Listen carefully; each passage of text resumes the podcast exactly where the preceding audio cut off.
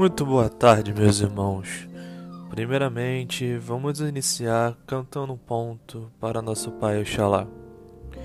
Oxalá, meu Pai, tenha pena de nós, tenha dó. Se a volta do mundo é grande, seus poderes são maior.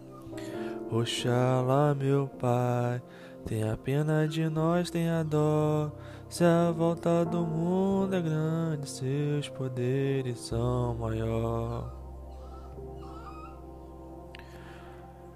Meu pai Oxalá, e babá, meu pai, peça sua benção, meu pai. Que o Senhor nos abençoe e nos proteja nesse momento de aflição e angústia, meu pai. Que o Senhor irradie a fé em nossos corações para que possamos transpor mais este aprendizado com relação ao coronavírus, meu Pai, que possamos estar unidos. E babá, meu Pai, Oxalá, salve as suas forças, meu Pai.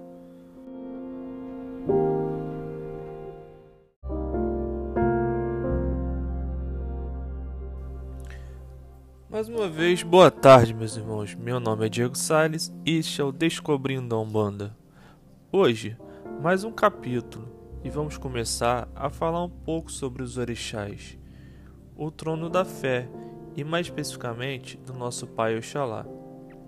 Mas antes, vou aproveitar e falar um pouco das sete linhas de Umbanda.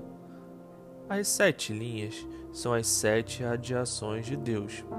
São as seguintes trono da fé, trono do amor, trono do conhecimento, trono da lei, trono da justiça, trono da geração e trono da evolução.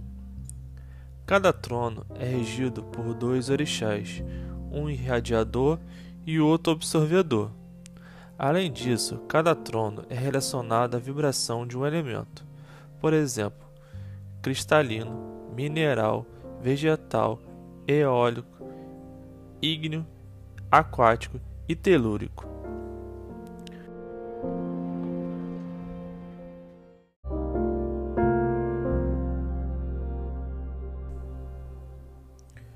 No trono da fé, junto ao pai Xalá, está a mãe Logunã, como absorvedora de tudo que é excesso da fé e da religiosidade.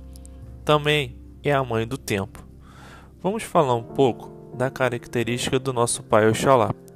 Oxalá, magnetizador da fé, cristalina.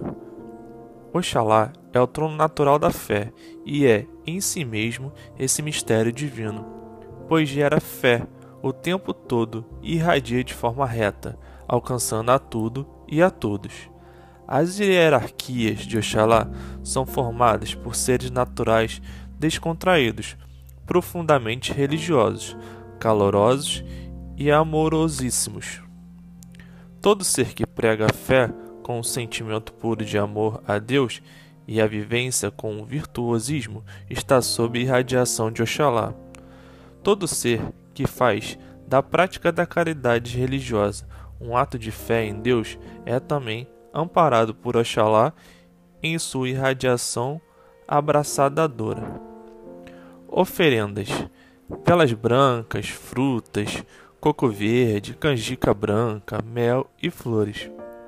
Ponto de força: Campinas. Pedras: quartzo branco, diamante. Ervas: boldo, hortelã, rosa branca, algodão. Sincretismo com Jesus, Filho de Deus e Pai de todos. Também sincretizado com Zeus, por exemplo. Chakra correspondente, coronário cor branca. No caso de um congá, na grande maioria das casas de Umbanda, está em seu topo como orixá irradiador da fé, fator primordial de uma religião.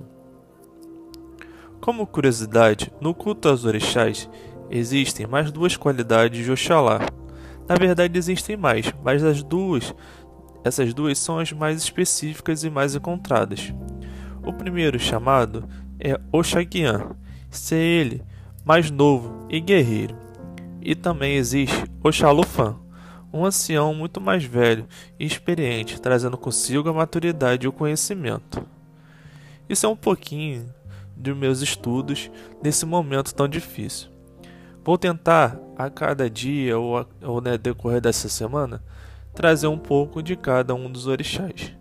Lembrando que eu não sou o estudioso perfeito e estou aprendizado como todos nós. Espero que todos tenham gostado. Que nosso Pai Oxalá nos abençoe hoje e sempre.